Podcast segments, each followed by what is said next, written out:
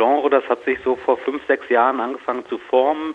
Es hat damit zu tun, dass die Gesellschaft immer digitaler wird und viele Daten anfallen, immer mehr eigentlich und es eine Methode braucht, um sich journalistisch dem zu widmen. Es gibt eine lange Vorgeschichte. Daten und Statistiken haben natürlich schon immer im Journalismus eine Rolle gespielt.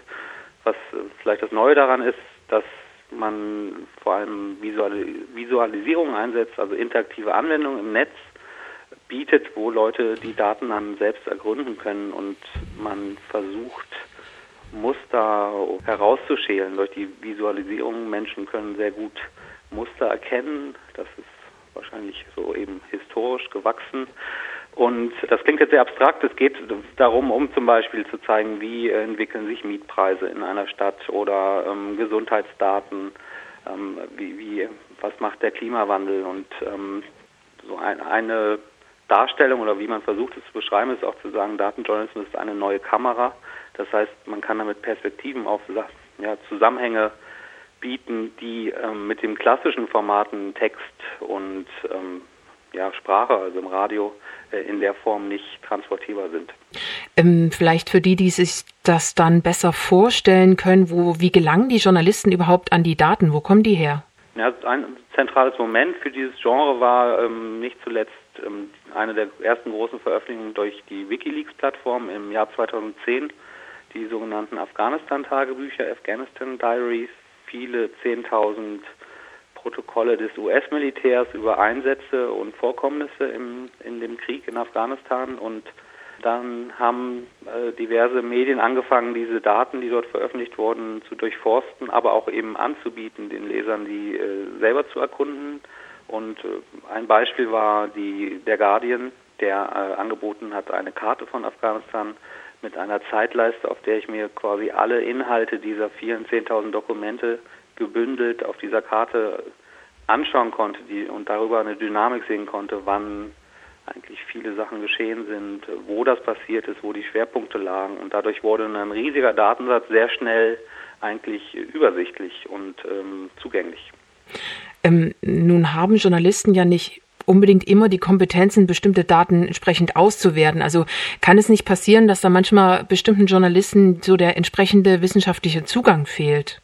Naja, das kann man ja generell sagen. Ne? Also die okay. behandeln ja sehr viele Themen und äh, man hat ja nicht selten den Eindruck, dass die Leute davon eigentlich keine Ahnung haben, aber trotzdem darüber berichten. Ähm, das ist auch so eine klassische Frage an den Datenjournalismus. Ich reagiere eigentlich immer so drauf, das ist halt Journalismus. Dafür zählen die gleichen Kriterien und ähm, die an jedes journalistische Format äh, zu richten ist. Ne? Also gute Recherche, Überprüfung der Quellen, am besten, wenn möglich, eine Form von mindestens zwei Quellen, die das äh, bestätigen, was dort berichtet wird, Sorgfalt.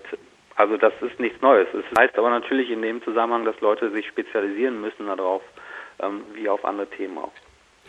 Ähm, nun kann man Daten ja immer entsprechend subjektiv interpretieren. Meine Beobachtung ist da, dass, wenn es um bestimmte Sachverhalte zu vermitteln im Journalismus, dass da bestimmte Dinge oft vereinfacht werden. Gibt es sowas wie eine Kluft zwischen den Daten und dem Anspruch an Journalismus, etwas möglichst einfach äh, ja zu suggerieren? Also in dem Sinne, dass es für gewisse für eine gewisse Komplexität oft vielleicht nicht so viel Platz gibt im Journalismus. Können Sie dazu was sagen? Ja, also zumindest äh, einige Vertreter oder so der Apologeten des Datenjournalismus äh, sagen genau, dass Datenjournalismus das Genre ist, was wieder Fakten viel mehr in den Mittelpunkt stellt. Weil es ist ja nicht so, dass man Daten, äh, kann man natürlich beliebig interpretieren, es gibt aber Mathematik oder mathematische äh, Gesetzmäßigkeiten, man kann manch, also es gibt nur ein Ergebnis für eine Rechnung.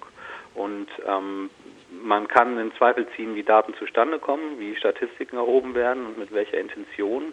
Aber wenn ich sie erstmal habe, als wegen mir äh, Sammlung von vielen äh, Zahlen, kann für eine bestimmte äh, Anwendung, zum Beispiel um Durchschnitt zu errechnen, den Median etc., da, da kann ich nicht manipulieren. Also ich kann es versuchen, aber es gibt sozusagen, es macht es überprüfbar. Und das ist ein, sagen wir mal, was Usus ist in dem sagen wir, bei den Leuten, die das betreiben, ist, dass man versucht, seine Daten auch zu veröffentlichen. Also dass ich, wenn ich ein äh, datenjournalistisches Stück bringe, auch ähm, die Rohdaten oder zumindest die Daten, auf denen das Ganze fußt, ähm, anzubieten und Leuten zu ermöglichen, die sich selber zu betrachten.